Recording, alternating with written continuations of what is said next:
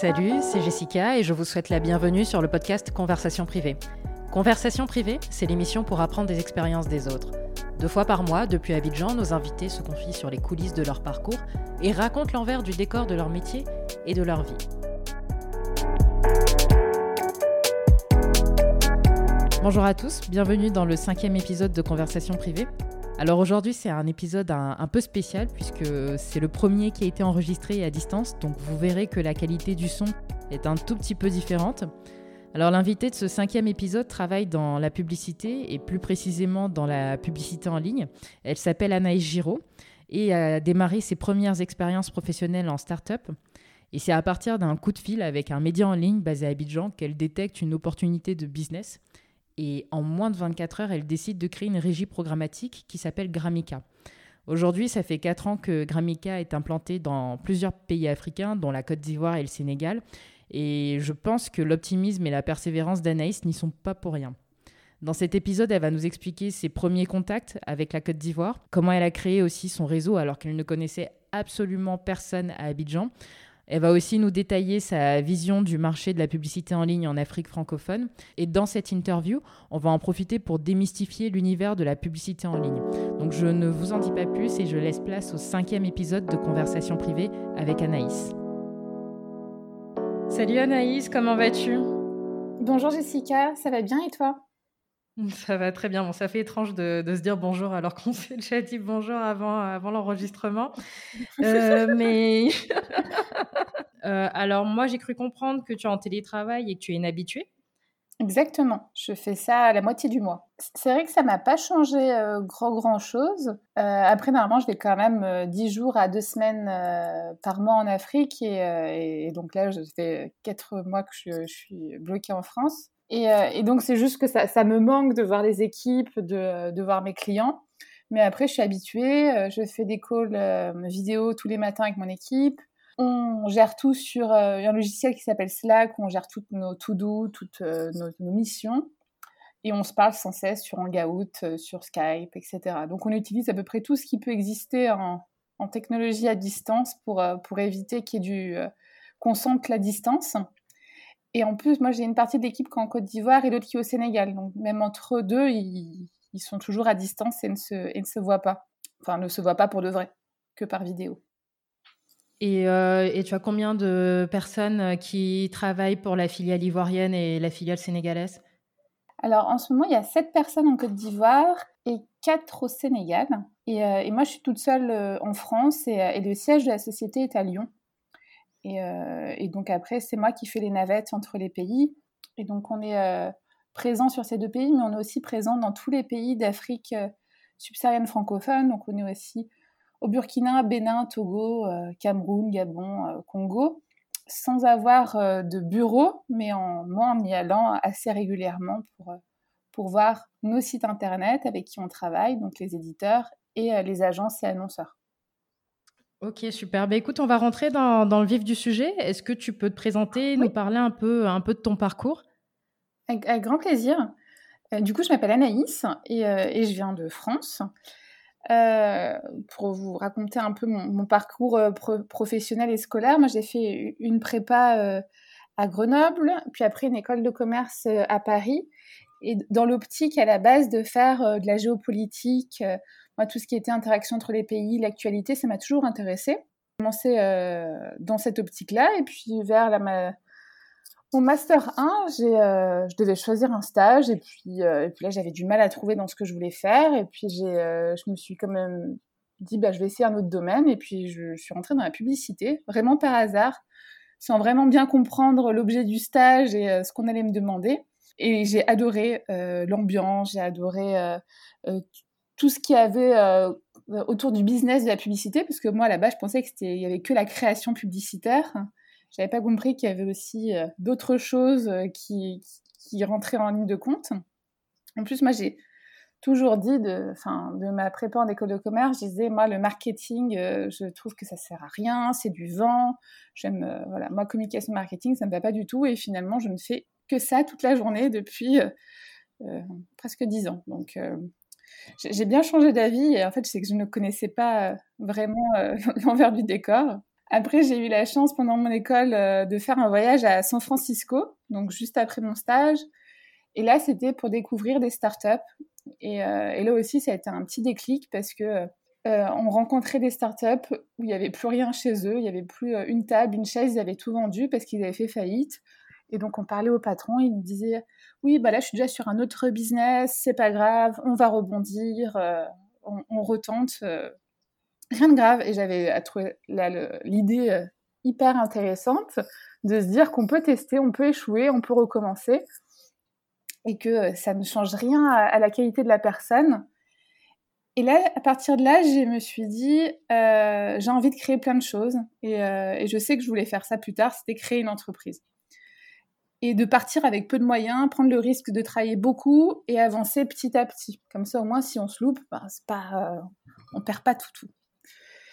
Et, euh, et donc voilà, ça, ça m'a donné ce petit déclic de me dire, bah, j'ai envie de, j'ai envie de travailler euh, dans, dans, le marketing comme, et aussi j'ai envie de créer mon entreprise. Et donc juste après ça, j'étais encore en école, j'ai eu ma première idée de business qui, fut, euh, qui fut un échec, hein, euh, c'était la création d'une plateforme de, location de vêtements. Donc l'idée, c'était que chacun puisse dire, bah, voilà mon profil mode, et chaque mois, vous receviez euh, une sélection de vêtements. Donc des vêtements un peu... une box, une box mode. Voilà, des vêtements de, de marques qu'on ne connaît pas. Donc on les a, on paye un forfait chaque mois, on, on, reçoit les vêtements, soit on les garde, et donc on paye un prix minoré sur les vêtements, soit on les renvoie et le mois prochain, soit une nouvelle box. Et donc avec une amie, on a travaillé euh, longtemps dessus, on a fait le business plan, on a commencé à regarder les collaborations, mais, euh, en fait ça n'a pas du tout marché parce que on connaissait rien au marché de la mode, on connaissait rien au marketing et en fait on savait pas vraiment par où démarrer. On a démarré de manière très scolaire en se disant faut d'abord tout mettre sur un Excel, faut d'abord faire tout euh, bien bien avant de se lancer. Et j'ai vu qu'un ou deux ans après, une, plusieurs entreprises ont, fait ça dans le monde, dont, en France et au Japon. Et euh, j'ai trouvé ça super, mais, mais c'était pas pour moi, c'était pas pour nous. Et, euh, donc ça, c'était mes, premiers échecs, mais je continue toujours à avoir des idées. Je me disais, c'est vraiment, plus tard, je veux vraiment créer une société, je sais pas dans quoi, mais il faut que je le fasse. Euh, après mes études, j'ai intégré une, une start-up, parce que mon objectif aussi, c'était de me dire, je veux créer une, une boîte plus tard, donc il faut que j'intègre aussi une start-up pour bien comprendre comment, comment ça fonctionne. Donc j'ai intégré une startup de publicité vidéo où euh, j'ai eu pour mission de créer une plateforme programmatique. Donc le programmatique, c'est l'achat ou la vente d'espaces publicitaires, donc les bannières par exemple, aux enchères.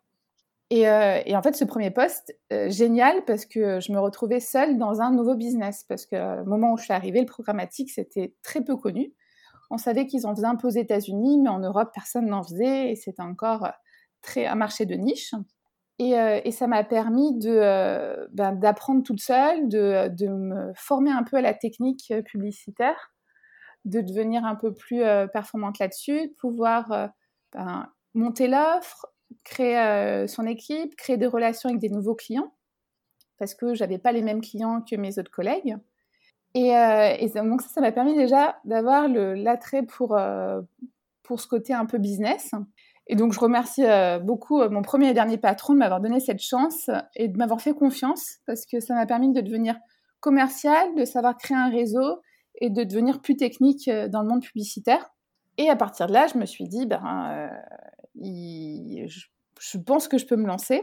Et donc, et donc au bout de quatre ans où j'étais dans cette société, j'ai réfléchi, réfléchi très très peu je dû réfléchir 24 heures. En fait, il y a eu des circonstances qui ont fait que, ça s'est fait parce que j'ai eu un brief pour une campagne en Côte d'Ivoire. C'était mon premier pays où je ne connaissais pas du tout l'Afrique. Et là, j'ai une agence qui m'appelle et qui me dit bah, on doit faire une campagne publicitaire vidéo en Côte d'Ivoire. Est-ce que vous pouvez euh, la faire? Là, j'avais une, collègue euh, euh, qui était ivoirienne et qui m'a donné quelques contacts, genre, je pense que c'était, je m'en souviens plus très bien à qui j'ai appelé, mais ça devait être abidjan.net ou, euh, ou des, sites médias euh, comme cela. Et donc, je les ai appelés et je leur ai expliqué, ben voilà, nous, on va faire de la vidéo. La vidéo, c'est, publicité, c'est très technique. Et en fait, ben, on parlait pas les mêmes, euh, les mêmes langages publicitaires. Et donc, en fait, j'ai jamais j'ai jamais réussi à faire cette publicité. Et puis je me suis dit, ben mince, je viens de louper un budget juste parce qu'on n'a pas réussi à, se comprendre sur la façon d'implémenter la pub, alors qu'il y avait, il y avait du budget à, prendre. Puis je me suis un peu rapprochée des, agences de pub en France qui travaillent sur l'Afrique, il y en a quelques-unes, et qui m'ont dit aussi un peu le, même écho en me disant, bah, nous, quand on a des briefs digitaux, on essaye de, de faire autre chose parce qu'on sait que ça va être compliqué à mettre en place et euh, on préfère pas prendre les briefs digitaux. Je me dis, bah, encore dommage pour, euh, de, euh, de, louper ces, ces, budgets publicitaires. Et donc, c'est à partir de là que je me suis dit, bon, bah, j'ai deux, deux, deux avis qui me disent que c'est une bonne idée, donc pourquoi pas créer une régie pub? Et donc le temps de réflexion, comme je disais, ça a été rapide. À peu près en 24 heures, j'ai dit, bah, je, quitte la société où je suis. En même temps, avec mon mari, on voulait, euh, on était à Paris, on voulait partir à Lyon, donc euh, on, lui aussi a quitté sa société, on est parti vivre à Lyon, et puis j'ai créé ma société euh, du coup à Lyon. Et là, je, ne suis jamais allée en Afrique pour l'instant. Hein. Je, ne suis même pas allée dans ma vie, en vacances, etc. Ça m'était jamais arrivé. Et, oui, ton premier contact, c'est avec un éditeur au téléphone. voilà, exactement. Mais, mais, quand je y repense, je ne sais pas si je le, si j'aurais eu le courage de le refaire maintenant. Un peu moins naïf peut-être qu'il y, a, y a quelques années. Et donc, euh, j'ai créé une, société euh, là-bas. Et après, euh, j'ai commencé donc les voyages. Et, vu que le seul pays pour l'instant que je connaissais, c'était la Côte d'Ivoire, je suis partie en Côte d'Ivoire. Mais si, si j'avais appelé un éditeur au Congo, je serais partie au Congo. Hein. C'était vraiment pas juste parce que j'avais l'impression de connaître quelqu'un là-bas. Donc, je, je suis partie. Et à, partir de, ce moment-là où j'ai créé la société, c'est là où j'ai commencé à faire 10 jours à 2 semaines par mois en Afrique et je change tout le temps de pays avec mes bases en Côte d'Ivoire et au Sénégal où il y, a mes, bureaux. Et donc voilà, la Côte d'Ivoire, je suis, euh, euh, arrivée, euh, là-bas, j'ai pris mon billet. Et vu que je connaissais personne, j'ai fait un peu la vieille technique, c'est que je regardais sur les sites internet les numéros de téléphone, j'appelais, je, s'il y avait des mails, j'envoyais des mails. Sur LinkedIn, j'essayais d'envoyer des, invitations. Ça marchait pas très très bien. Et euh, j'ai eu la chance d'avoir des rendez-vous. Et donc j'étais, euh, assez contente. J'avais fait deux semaines avec, euh, je sais pas, 5-6 rendez-vous par jour. Et puis mes premiers rendez-vous étaient, étaient chaotiques parce que, et heureusement, mes interlocuteurs étaient très gentils. C'est mes premiers éditeurs et qui sont toujours mes clients maintenant. Et ils ont été très patients et, ils, ont eu, ils ont eu confiance en moi parce que j'arrivais avec une offre qui était très technique, que euh, je parlais avec des mots peu compréhensibles. Enfin, c'était pas une offre qui était faite pour le marché. Je parlais que du programmatique, alors que les gens faisaient de, de la publicité de manière beaucoup plus classique. Et moi, j'arrivais tout de suite avec un step, euh, deux ou trois steps plus haut. Donc, j'arrivais vraiment avec un discours pas très agréable, je pense. Et je pouvais pas leur garantir de revenus parce que j'étais toujours pas allée voir les agences et les annonceurs qui auraient pu faire de la pub chez eux. Donc, je leur disais juste, euh, voilà, euh, je crée une régie, j'ai pas de site internet, est-ce que vous voulez venir euh, dans mon portefeuille client pour, pour qu'un jour, on fasse de la publicité? Et donc là, ça m'a permis d'avoir mes, premiers contrats en Côte d'Ivoire. Le mois d'après, je suis allée au Sénégal, j'ai fait pareil. Après, j'ai fait tout de suite Cameroun, Gabon. Donc j'avais ces, ces, quatre pays avec des, un portefeuille d'éditeurs, donc de sites internet dans ces pays-là. Et puis après, je suis allée voir toutes les agences et annonceurs, donc j'ai refait ma petite boucle. Cette fois, en allant voir les agences de publicité, les annonceurs, pour leur dire, ben voilà, j'ai un portefeuille de sites internet, est-ce que vous voulez faire de la publicité euh, dessus? Euh, et, après, le choix des autres pays se faisait par rapport aux demandes des agences. Si on me disait, euh, vous êtes présent au Bénin, ben je, prenais un billet, je partais au Bénin pour, pour rencontrer des, éditeurs et signer des contrats. Et à ce moment-là, tu, enfin, tu, estimes quand même que l'Afrique représente moins de 1% des budgets publicitaires mondiaux, euh, en tout cas publicitaires euh, sur la publicité digitale. Qu'est-ce qui, euh, qu'est-ce qui te motive quand même à, te lancer? Parce que ce n'est pas forcément le chiffre le plus, le plus encourageant. C'est sûr que c'est pas du tout encourageant. Et puis, et puis les agences de publicité en France me disaient il n'y a pas de budget, mais c'est pas parce que tu vas y aller qu'il y en aura. Enfin, c'est pas parce qu'il y aura une offre que qu'on va plus en, avoir plus de budget. Donc c'est sûr que je sais pas moi dans ma tête, je me disais euh, que, que quand ce sera quand le portefeuille éditeur sera en place, que tout sera en place, il y aura des campagnes. Et donc j'espérais en fait. Et puis vu qu'il y en avait dès le départ, j'ai quand même eu des, annonceurs qui ont commencé à communiquer. Ça m'a fait euh, prendre confiance au fait que l'offre devait être devait être bonne. Et donc là, pendant un an, un peu plus d'un an, j'ai travaillé toute seule. Donc, je, gérais mon portefeuille d'éditeur, les relations du coup avec les agences et je mettais en ligne les campagnes. En fait, au bout d'un moment, c'est devenu ingérable parce que euh, mettre en ligne une campagne, c'est un, travail qui, prend, du temps, il faut vérifier sa campagne, etc. Et en même temps, faire... Euh, euh, lorsque, je suis lorsque je suis en voyage, par exemple, au Burkina Faso, toute ma journée, je suis en rendez-vous, donc je ne peux pas gérer le, le quotidien. Et donc, j'ai créé, ma première filiale en novembre 2017 à Abidjan.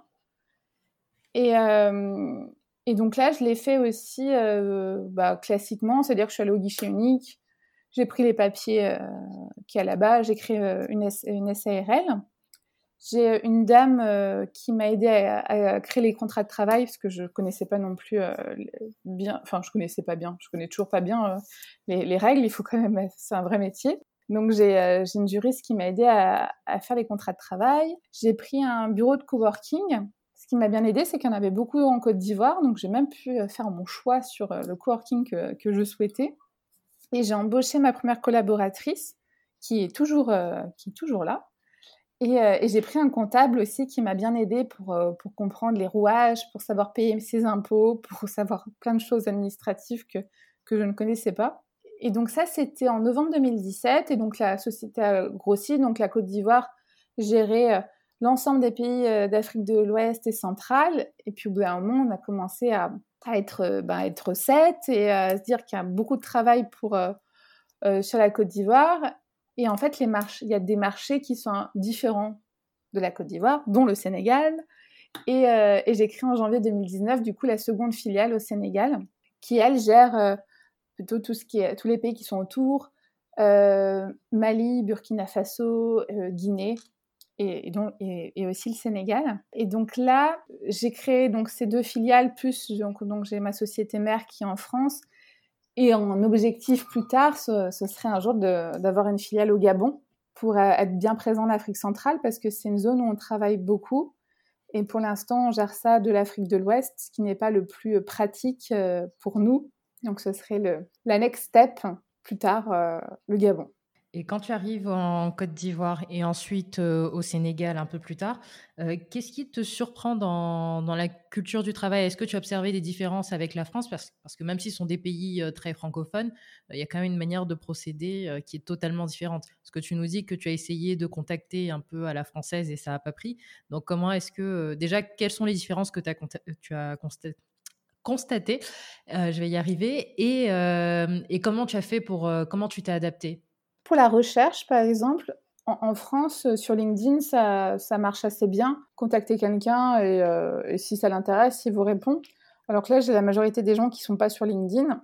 Et ce qui a très bien marché, c'était le porte-à-porte. C'est que je partais pendant un ou deux jours, quand je vais dans un pays, je pars et je marche et je tape à toutes les portes des agences, des annonceurs et je demande, bah, soit j'arrive à avoir un rendez-vous tout de suite, soit euh, on me donne un numéro de téléphone, je rappelle pour prendre un rendez-vous. Ça, en France, ce serait impossible et euh, ça se ferait pas trop, alors que en Afrique de l'Ouest et en centrale, j'ai eu la chance que ça choque pas et, euh, et, que ça puisse se faire facilement.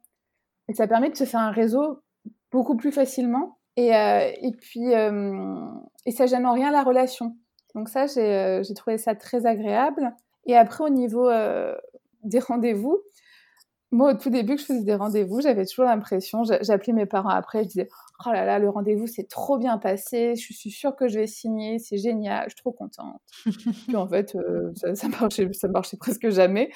Et donc, j'ai appris à relativiser et à me dire que tant que c'est pas signé, euh, c'est pas validé. Et, euh, et donc, ça aussi, c'est quelque chose auquel je fais plus attention. Je fais aussi plus attention au fait que parfois, mais que ce soit partout dans le monde, hein, vous, euh, vous expliquez quelque chose avec des mots très techniques et en fait, votre interlocuteur, il vous comprend pas du tout. Mais, euh, et puis, c'est pas à lui de, vous demander à toutes les cinq minutes ce que ça veut dire. Et donc, après, il se lasse et puis il abandonne un peu euh, ce que vous êtes en train de dire. Donc, j'essaye de faciliter un peu mon, de simplifier un peu mon discours. Enfin, j'essaye parce que j'ai encore du, du boulot à, pour m'améliorer. Et après, au niveau des équipes, enfin de travailler avec des équipes sur place, j'ai pas eu trop de mal parce que je demande au, préalable si les gens sont ok pour travailler euh, dans une start-up. Parce que c'est pas encore très connu le système start-up et ben souvent ben, c'est pas hiérarchisé donc on gère son périmètre, mais on n'a pas vraiment de N plus 1, N plus 2, N plus 3. Et puis, il faut savoir un peu tout faire. C'est-à-dire qu'on a sa mission, son poste, mais il faut arriver à comprendre ce que fait son voisin. Il faut arriver à travailler en groupe. Donc, ça, ça a été un peu plus compliqué. Donc, les gens qui sont restés, c'est qui ça fonctionnait et ils, savent travailler comme ça. Mais malheureusement, j'ai vu des gens avec qui ça n'a pas marché et qui avaient trop dans l'esprit grand groupe où j'ai ma mission à mmh faire dans la journée, je la fais, je la fais bien, mais j'ai du mal à, donner mes idées, à, challenger les, les, idées qui peuvent être dites. Moi, par exemple, j'adore quand on me dit ah moi je suis pas du tout d'accord, j'aurais fait ça. Je trouve ça génial quand on, quand, on peut me dire ça, quand on me dit ah j'ai vu ça, ça pourrait être une bonne idée pour Gramica, ou, euh, ou quand un client me dit euh, ah votre votre collaborateur est super, euh, moi ça me fait ma journée. Je, je, suis je suis hyper heureuse. Et la hiérarchie est très respectée. Et, euh, et, du coup, ça, j'avais du mal parce qu'au début, je pensais que si je disais une grosse bêtise, on me l'aurait dit. Mais au début, on me le disait pas trop. et euh, maintenant, ça, a changé. Hein, mais euh, maintenant, on me le dit bien. Mais, ça, moi qui ai toujours travaillé dans des startups, ben, j'ai toujours dit, moi, si mon patron me disait quelque chose que je trouvais pas correct, j'avais aucune difficulté à lui dire, la vérité. Et surtout, on apprend et puis on évolue vite. Le fait aussi qu'il n'y ait pas de, de grosse hiérarchie, bah, ça fait que les choses, euh, on n'a pas besoin de demander 15 validations pour, euh, pour avancer.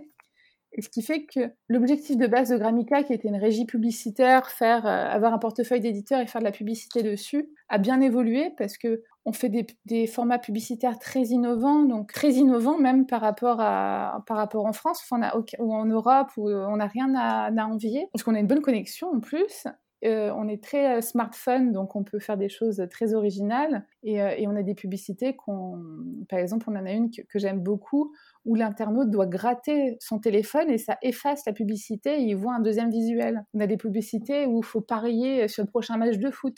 Et ça, en France, on n'en voit pas, pas tous les coins de rue. Alors que nous, on en propose tout le temps à nos, annonceurs et, et, ils adorent ça. Et on s'est adapté aussi au marché en fait, quand, je suis arrivée, on me disait, bah, moi, je fais du digital, j'ai une page Facebook. Et, euh, à la base, j'étais frontale, je disais, non, le Facebook, c'est pas que, que ça dans le digital, il y a aussi l'achat média. Puis au bout d'un moment, je me suis dit, mais arrête de te braquer euh, et de, vouloir euh, vendre autre chose alors que c'est pas ça qu'ils veulent. Et donc là, à partir de là, on a commencé à proposer des réseaux sociaux, donc la gestion des pages Facebook, Instagram, LinkedIn, donc la création du contenu, la création du visuel, créer une ligne éditoriale, euh, pouvoir faire du sponsoring. Et en fait, se dire que un internaute qui, euh, qui like votre page, il like pas parce que euh, vous parlez que de vous, il like parce qu'il aime bien votre, votre façon de faire, votre façon de, parler. Et, là, tu as interviewé dernièrement Pili Pili, ben c'est exactement ça, c'est un super base case d'avoir une page Facebook qui fonctionne. Euh, et, c'est ça qu'on essaye de, dire aux marques. Nous, on travaille beaucoup avec des grosses marques, donc qui ont, eux, la hiérarchie, les validations, etc. Donc, c'est beaucoup plus dur à faire passer euh, euh, nos, recommandations, mais c'est ce qu'on essaye de faire. On propose aussi le référencement sur, sur Google, c'est encore peu utilisé en Afrique, de pouvoir être le premier en moteur de recherche, que ce soit en gratuit ou en payant, en achetant des mots-clés. Ça aussi, on essaye de le promouvoir. Il y a certains annonceurs pour qui c'est pas du tout intéressant, mais il y en a certains. Euh, vous êtes euh, un assureur euh, en Côte d'Ivoire, bah, quand on tape meilleure assurance en Côte d'Ivoire, c'est bien d'être le premier, sur la page Google. Donc, donc ça, on propose aussi. On propose aussi du CRM pour avoir un package global. Parce qu'on va travailler avec des annonceurs à qui on va être à la performance, donc ils vont nous dire non, on veut euh, récolter des, nouveaux contacts, des nouveaux mails, des nouveaux numéros de téléphone. Nous, ça, on sait, on sait faire, mais on peut vous en ramener euh, des milliers et des milliers. du coup, après, il faut pouvoir les analyser, les comprendre. Et donc là, on peut mettre en place des, euh, CRM pour faciliter l'analyse et le suivi si je comprends bien, c'est que tu rencontres des annonceurs qui, euh, pour eux, la publicité digitale, au départ, ça se, résumait à, avoir une page Facebook et faire du community management. Et ensuite, là, tu leur proposes euh, donc du référencement, enfin du SEO, euh, peut-être même du SIA, si je me trompe pas. Et, même, des campagnes pour donc recruter, pour recruter des, des, des opt-in, si je comprends bien. Mais est-ce qu'ils sont conscients de ce besoin ou alors c'est toi qui arrives à les amener vers, vers le fait qu'ils ont besoin de, ces, services-là Nous, souvent, l'annonceur, il, vient nous voir, euh, enfin, surtout, c'est nous qui allons le voir. Hein. C'est souvent euh, nous, nous qui tapons à la porte encore. Et, euh, on leur demande c'est quoi votre objectif? Est-ce que c'est la notoriété? Est-ce que c'est augmenter vos ventes? Ou est-ce que c'est augmenter donc votre vente, votre chiffre d'affaires? Ou augmenter les, clients, le nombre de, clients que vous avez? Et en fait, ils ont juste à nous dire, ça c'est mon objectif, et après, nous, on crée leur stratégie digitale. Et le fait de pouvoir faire, d'avoir plusieurs euh, piliers dans notre, euh, dans notre offre, ça nous permet d'avoir quelque chose de global. Par exemple, souvent, la majorité euh, des gens, PME et entreprises de taille, de taille moyenne, ils veulent surtout bah, augmenter, augmenter leurs ventes. Et donc, moi, pour ça, je vais allier du référencement, des réseaux sociaux, de l'achat sur les réseaux sociaux et de l'achat média. Et donc, ça va me faire mon, triptyque et à partir de là, je vais pouvoir mesurer et choisir les bonnes stratégies. Et c'est pas mon client qui va me dire mettez 20% du budget en, référencement, 50% en, réseaux sociaux, etc. C'est nous qui allons, selon les retours qu'on a, faire le choix du, euh, du dispatch et, surtout, c'est nous qui portons la charge de dire après à l'annonceur, voilà nos résultats. Et donc, grâce à nos optimisations, nos mesures, on arrive à avoir des, bons résultats et des coûts euh, au contact qui sont assez bas. Et parfois, j'ai beaucoup de clients et, et, je fais beaucoup de conférences sur le digital et on a toujours peur, oui, mais ça coûte cher de faire de la publicité. La publicité digitale, c'est ce qui est de moins cher. Et, surtout, c'est la seule sur, laquelle avec laquelle on peut mesurer et se dire ça m'a j'ai payé tant euh, je sais pas j'ai payé un million de francs euh, de publicité mais ça m'a ramené 2 euh, millions de, francs de chiffre d'affaires par exemple. Ça on est capable de, le mhm. dire à l'annonceur. Et donc là ça, ne devient plus une charge ça devient une aide pour, pour développer son business. Donc en fait, tu es placé de régie publicitaire programmatique agence conseil digital sur le, sur le terrain, parce qu'il y avait vraiment, il y avait vraiment ce besoin-là, en tout cas l'absence d'agences qui, qui avaient cette expertise-là. Alors ouais, on travaille aussi beaucoup avec les agences de pub, mais du coup, eux qui ont cette expertise, on travaille avec eux que sur l'achat média. Donc ils passent par nous pour parce que eux ils font les stratégies. Et après, il faut bien qu'ils achètent de l'espace publicitaire. Donc ils achètent l'espace publicitaire chez nous, ou ils achètent aussi en programmatique chez nous. Et après, les annonceurs, eux, qui n'ont pas d'agence, donc souvent les annonceurs qui n'ont pas d'agence, c'est parce que c'est euh, des annonceurs qui, euh, qui, ont des petits budgets et qui ne pourraient pas se permettre d'avoir une agence euh, sur un ou deux ans parce que ce serait, ce, serait trop onéreux. Et nous, on travaille au, à la mission. Donc, on nous dit, moi, j'ai ce budget-là, je dois faire ça, on le fait. Oui, donc tu récupères en fait les clients qui n'iraient pas dans une agence classique. Exactement. Mais par contre, les gros clients, voilà, les, opérateurs téléphoniques, les compagnies aériennes, eux, on travaille avec eux via des agences de publicité. Et euh, tu parlais justement de, dispositifs innovants qu'on pouvait mettre en place comme euh, le, la bannière publicitaire euh, de grattage. moi, j'ai déjà été confrontée à des annonceurs qui n'ont même pas en fait la possibilité de créer leur, leur bannière, ou du moins qui ont des bannières donc, qui sont statiques et qui aimeraient aller plus loin. Toi, quand tu rencontres, est-ce que ça t'est déjà arrivé de rencontrer ce type de clients? Et si oui, comment est-ce que, comment est-ce que tu les orientes et tu les conseilles? Du coup, la, créa ne va pas nous poser problème parce qu'on a un peu le créa donc en interne, donc on peut faire. Euh, là, on a un annonceur par exemple en, ce moment qui, euh, qui avait rien, qui avait juste sa plaquette euh, PDF et on lui a créé ses bannières pour le digital, donc les bannières à cliquer sur LinkedIn et, et, on lui a fait un brand content par exemple.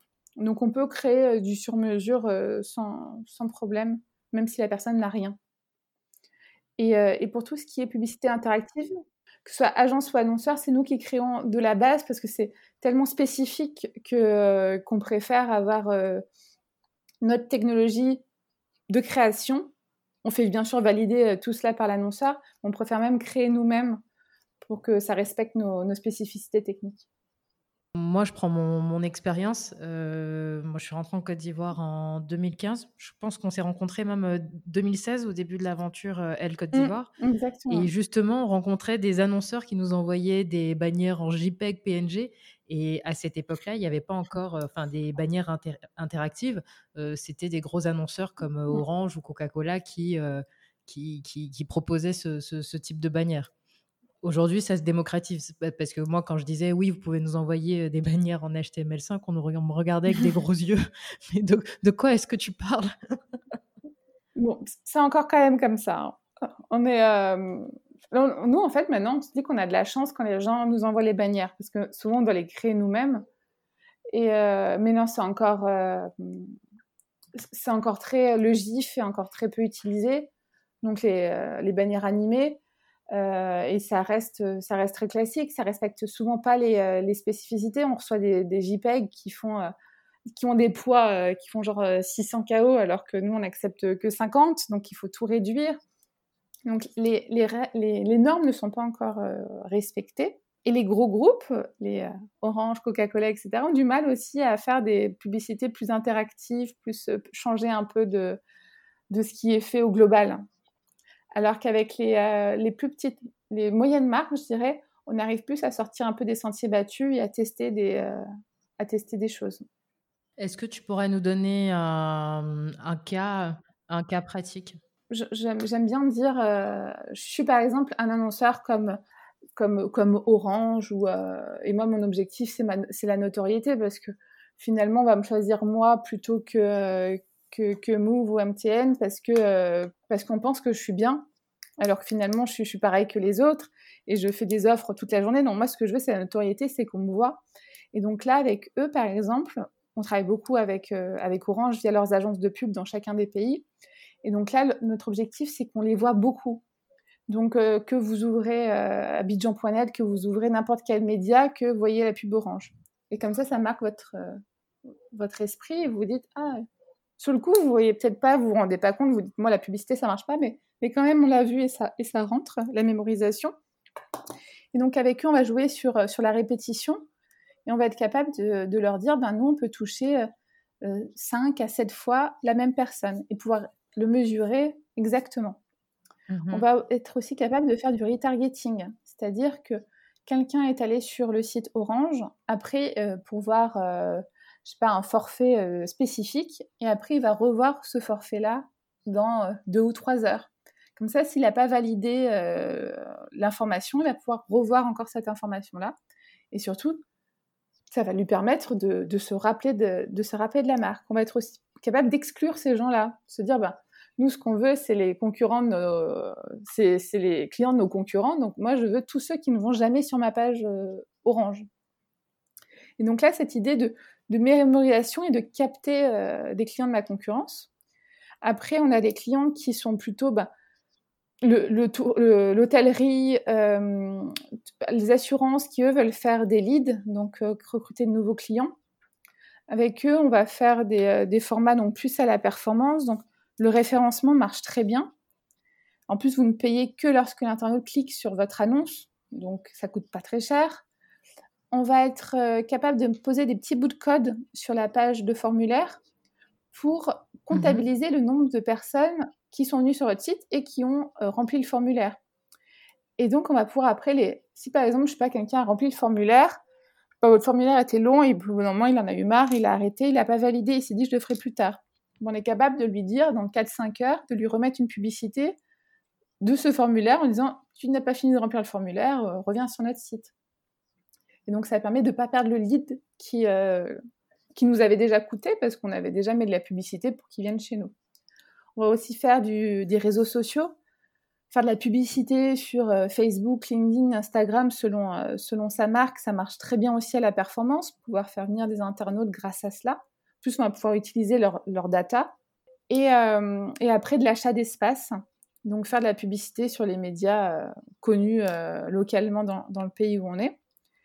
Et donc là, ça va être mon objectif, et on, le fait avec certains clients, on, est capable de leur dire, vous ne payez pas l'impression publicitaire, vous ne payez que si le client a fait une action, a fait un lead, a fait un achat ou a fait un clic. Et donc là, on est capable de, leur dire, bah voilà, vous avez un budget, je ne sais pas, euh, de, de 1 million. Et bien avec ce budget d'un million, euh, on vous garantit 100, 100, euh, formulaires remplis sur votre site ou 100 achats faits sur votre site. Et donc après ça, on va pouvoir travailler sur tous ces, euh, tous ces canaux. Et grâce à la technologie et aux petits pixels qu'on a posés, on va pouvoir être capable de se dire, mon, euh, le référencement m'a coûté tant en nouveaux clients, les réseaux sociaux m'ont coûté tant, etc. Et, je disais, juste pour les petits clients, du coup, eux, euh, qui n'ont pas des, gros budgets, euh, on ne les, on les met pas sur euh, l'achat d'espace, on les met plutôt sur les réseaux sociaux. Et donc là, on crée d'abord un, environnement. Donc, créer une ligne éditoriale, créer les posts, avoir une communauté qui commence à nous suivre. Et après, on fait de la publicité sur ces réseaux-là. Parce que c'est des réseaux où, avec un petit budget, on peut avoir des beaux résultats et donc, pour, euh, pour voilà, qu'ils soient satisfaits sur, euh, sur du moyen terme, c'est euh, plus intéressant. L'enjeu, c'est de se dire, ben, chaque réseau a sa façon de parler. C'est très difficile de gérer soi-même sa communication sur les réseaux sociaux parce que les algorithmes changent. il faut être très régulier.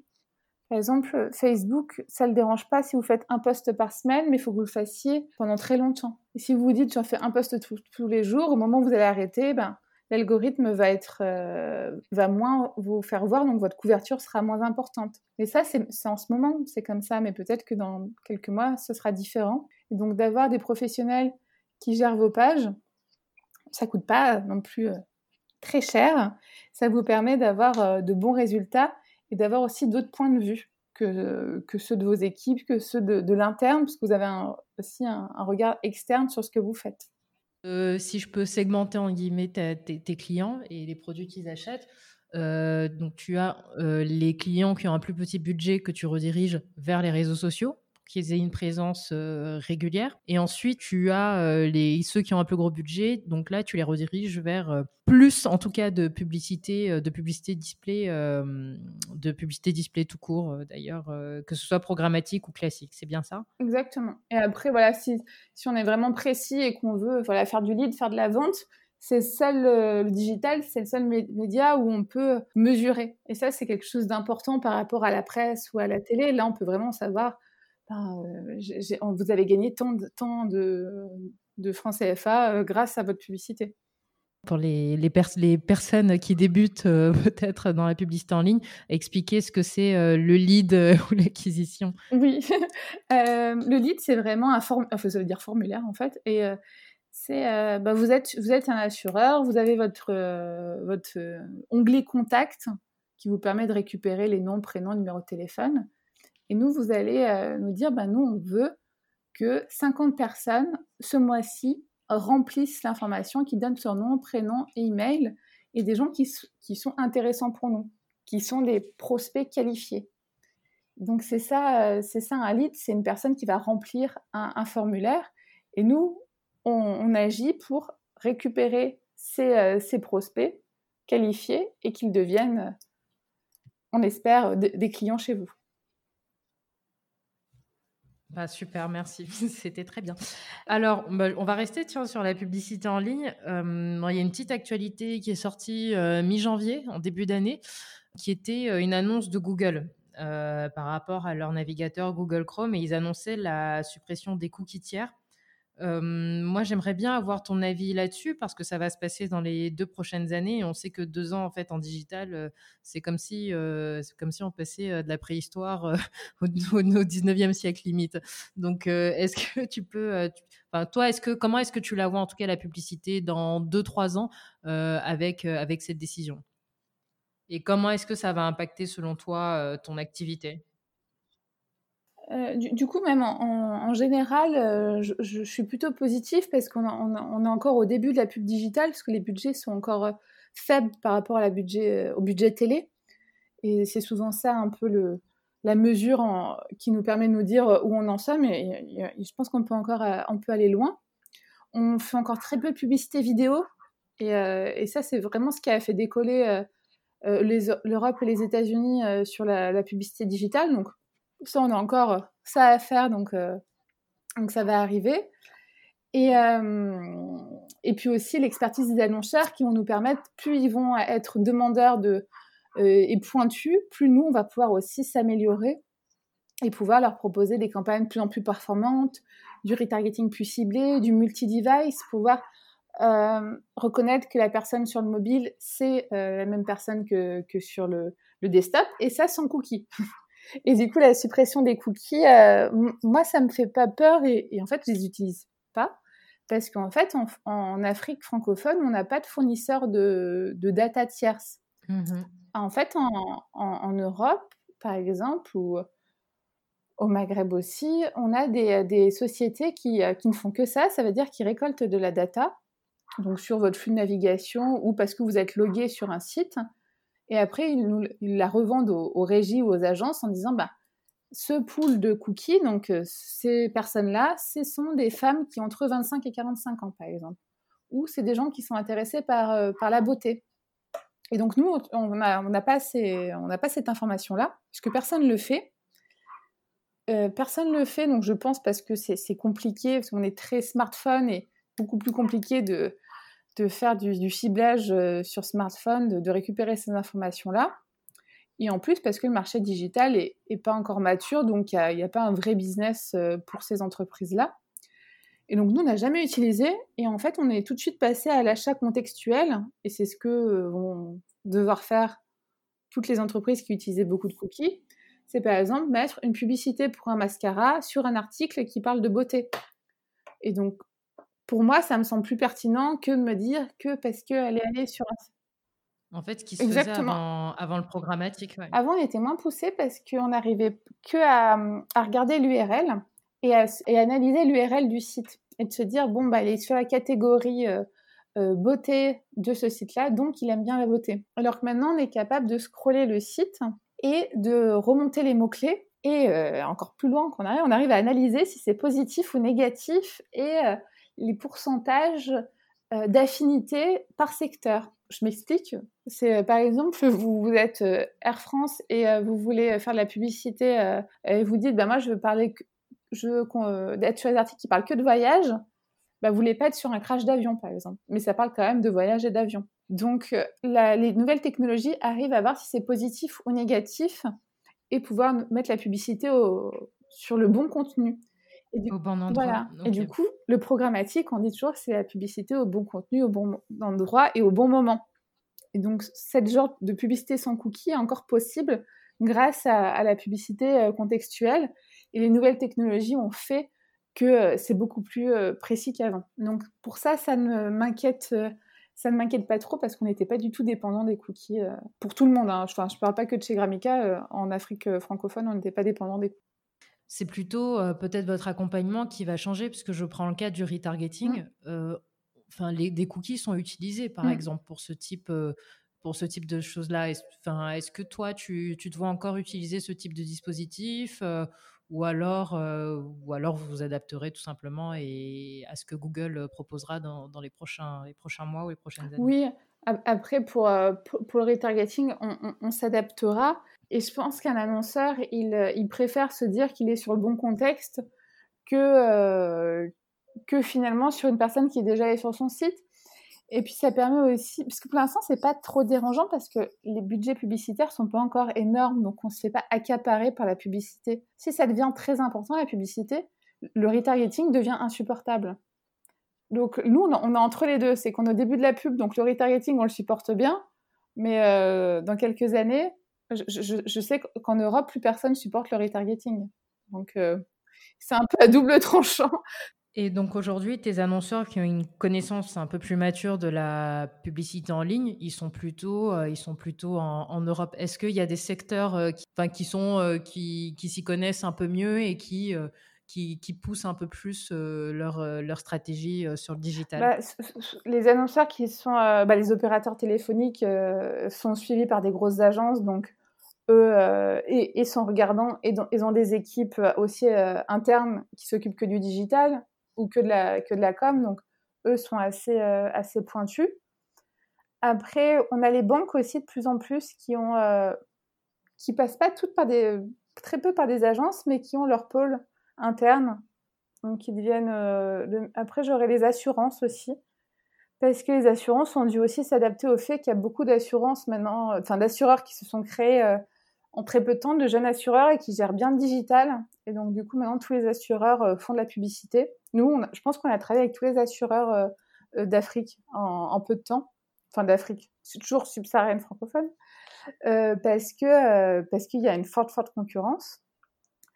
Les compagnies aériennes aussi sont très fortes parce que elles, elles ont la data de, de leurs clients et c'est la data, on appelle ça de la force data. C'est génial. Vous êtes, vous êtes Air France, par exemple. Vous savez que ce cookie-là, c'est des gens qui, c'est une personne qui a fait le mois dernier Abidjan-Paris. Donc, vous pouvez lui remettre dans, dans deux semaines une publicité dessus. Il a la carte Air France, donc je sais qu'il a déjà fait ses voyages, qu'il est, attiré par, qu'il ses pays, qu'il voyage avec ses enfants, etc. Donc pour eux, grâce à cette data, ils ont évolué très vite, ils ont compris comment fonctionnait le digital. Et, euh, par exemple, avec Air France, ben, maintenant on ne travaille plus euh, avec eux parce qu'avec le Covid, euh, disons que les budgets des compagnies aériennes ont bien diminué. Mais, mais avant, on faisait avec eux que du programmatique et ils gèrent le programmatique chez eux. Ils n'ont pas d'agence. Et c'est assez, et c'est assez remarquable parce qu'il y a très peu d'annonceurs qui le font.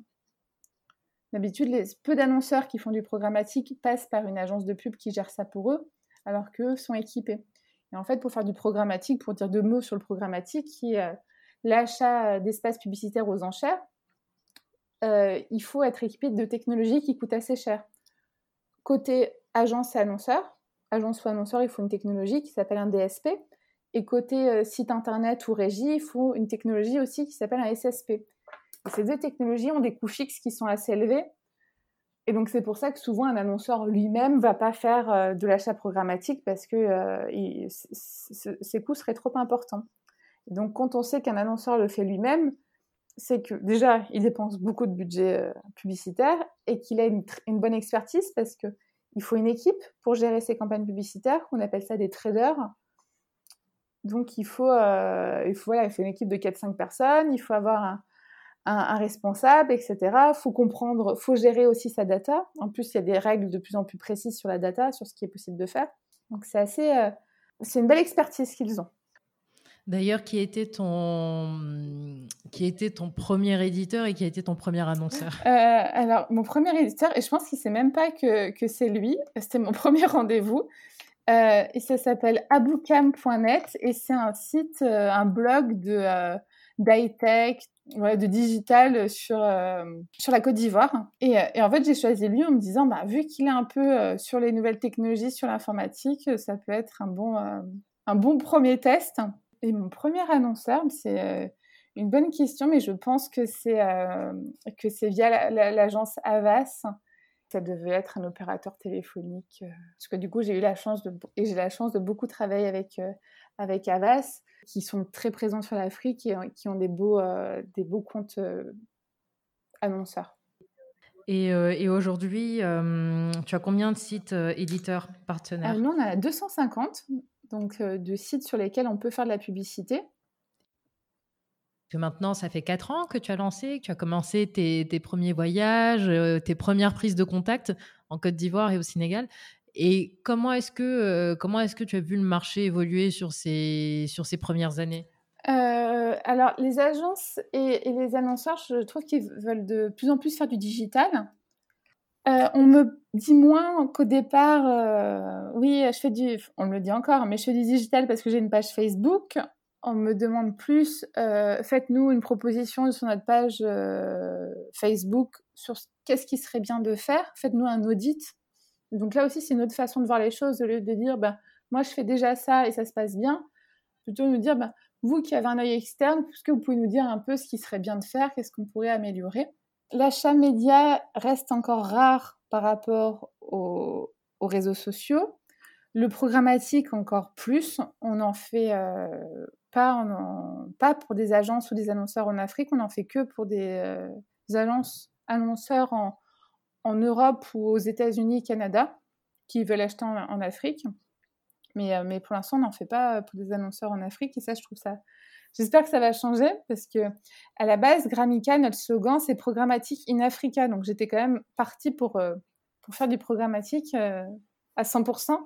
Et, je dois, et ça doit être 2% de, de, notre activité. C'est vraiment presque rien. Alors qu'il y, y, a un boulevard pour, pour, le, faire. Oui. Et aujourd'hui, qu'est-ce que tu fais pour quelles actions tu comptes mettre en place ou que tu as mises en place pour sensibiliser les annonceurs justement et les inciter à, aller plus vers la publicité programmatique?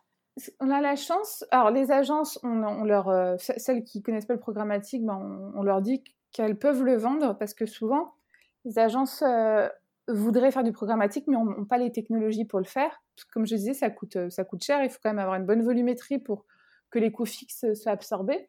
Donc on leur dit, nous, on peut être vraiment votre partenaire sur le programmatique, donc vous pouvez en vendre et, euh, nous, on peut gérer euh, l'opérationnel.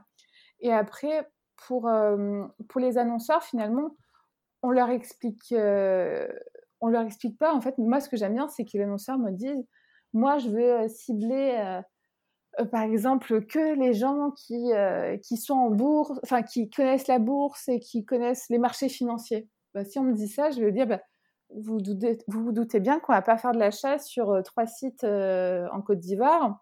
On va plutôt essayer de trouver ces gens-là. Et ces gens-là, ils sont sur des sites internationaux. Et pour toucher les sites internationaux, le programmatique va m'aider.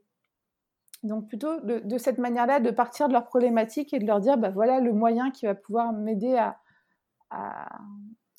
à, résoudre votre problème, voilà, à y problématique. Mmh euh, euh, et moi, j'aimerais, et c'est ce que j'aime dans mon métier, c'est que c'est qu'on propose beaucoup de beaucoup d'alternatives, beaucoup de canaux, et donc on s'embête pas parce que chaque chaque annonceur est différent et on va on recrée, enfin on repart d'une page blanche et on recrée un peu tout ce qui serait possible de faire. Quand on a des annonceurs avec qui on travaille depuis longtemps et qui nous challenge et nous disent bah nous on veut des formats nouveaux, qu'est-ce que vous avez de nouveau? Bah, là on se pose la tête et puis on essaie de trouver des, des nouveaux formats. Et, c'est ça qui, rend le, métier intéressant. Ce que je retiens quand même qui est, génial, c'est que tu as quand même une faculté d'adaptation. Tu arrives, euh, tu arrives sur le terrain, tu te rends compte en fait que c'est pas ça, tu décides de faire autre chose. Euh, tu continues quand même, ça reste quand même 2% de, ton, chiffre d'affaires. Et à ce moment-là, quand tu, rencontres ces éditeurs ou ces annonceurs qui te regardent, qui sourient mais qui comprennent rien et que tu te rends compte après coup qui n'ont rien compris à ce que tu as dit euh, parce que, euh, euh, disons que tu, arrivais tôt, tu arrivais tôt et, que, la connaissance n'est pas encore mature. Comment, est-ce que tu fais pour pas te décourager? Qu'est-ce que tu te dis? Très, j'ai toujours été de nature très positive et pas du tout anxieuse. Il y a très peu de choses qui m'angoissent, par exemple. C'est, mais dans la vie, tout le temps. Hein. Du coup, ça, c'est assez, facile à, vivre parce qu'au moins, euh, je, je, me suis dit à peu près, voilà, j'ai dit ce que je voulais faire. Je me suis dit, ben, là, je veux créer un bureau en Côte d'Ivoire. Un an après, je veux faire le Sénégal. Et en fait, il n'y a rien qui, euh, qui me fera changer dans, ma façon de, faire. Alors, sauf le, Covid, parce qu'en fait, l'idée, c'était quand même de créer le Gabon en juin. Mais le Covid m'a quand même été une petite barrière à, cette expansion. Euh, et, après aussi, un, peu de naïveté, j'essaye de de ne pas trop réfléchir euh, à, tout ce qui, euh, à tous les avantages et les inconvénients d'une action et me dire on tente et on, arrangera les choses on arrangera les choses après et, en, faisant comme ça ça me permet aussi de rester positive et de me dire bah, s'il y a un truc qui marche pas on tentera autre chose et puis je sais pas, bah, une heure avant que tu m'appelles, euh, il y a quelqu'un qui m'appelle et qui me dit, bah voilà, euh, je voudrais faire un, stage en alternance euh, en France. je dis, bah nous, il n'y a pas d'équipe en France. Et cette personne me plaît, je sais pas, on discute, je dis, mais elle est hyper intéressante. Et du coup, je lui dis, bah, rappelle-moi dans, une semaine, je vais réfléchir. Et du coup, après, tu dis, bah, je vais réfléchir, qu'est-ce que je pourrais, qu'est-ce qu'on pourrait faire avec elle, etc. Et donc, jamais se bloquer et se dire, toute opportunité, avec une personne, ça peut mener à un projet. Et en fait, en parallèle de, Gramica, j'essaye d'avoir d'autres activités un peu annexes qui ont absolument rien à voir, mais, euh, mais parce que j'ai rencontré euh, euh, une cuisinière au Sénégal qui cuisine bien. Du coup, je me suis dit, bah, pourquoi pas faire de, de, la, de la livraison de nourriture. Je, rencontre une marque de beauté, du coup, j'ai créé une box beauté aussi en, en Côte d'Ivoire. Donc, c'est vraiment, c'est vraiment la, en me disant, je, j'essaie d'avoir plein d'opportunités, de rencontrer le plus de monde possible pour après euh, euh, créer une nouvelle chose. Et c'est vraiment ça qui, qui m'anime beaucoup, c'est de créer.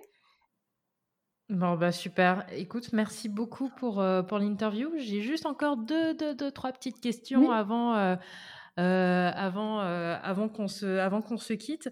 Donc, il y en a une que je pose toujours en fin d'épisode, c'est est-ce que quel livre, musique, ça peut être un petit podcast aussi, hein, euh, ou, un, compte sur les réseaux sociaux que tu recommanderais à quelqu'un qui t'écoute? J'ai lu il y a peu de temps euh, le livre d'Elon Musk de Ashley Vance qui montre les, euh, les embûches et, la carrière de celui qui veut, qui veut conquérir l'espace et, j'ai beaucoup aimé parce que bah, comme tout entrepreneur, sa vie n'est pas du tout lisse et et lui non plus. Et du coup, c'était, ça, ça, redonne du courage.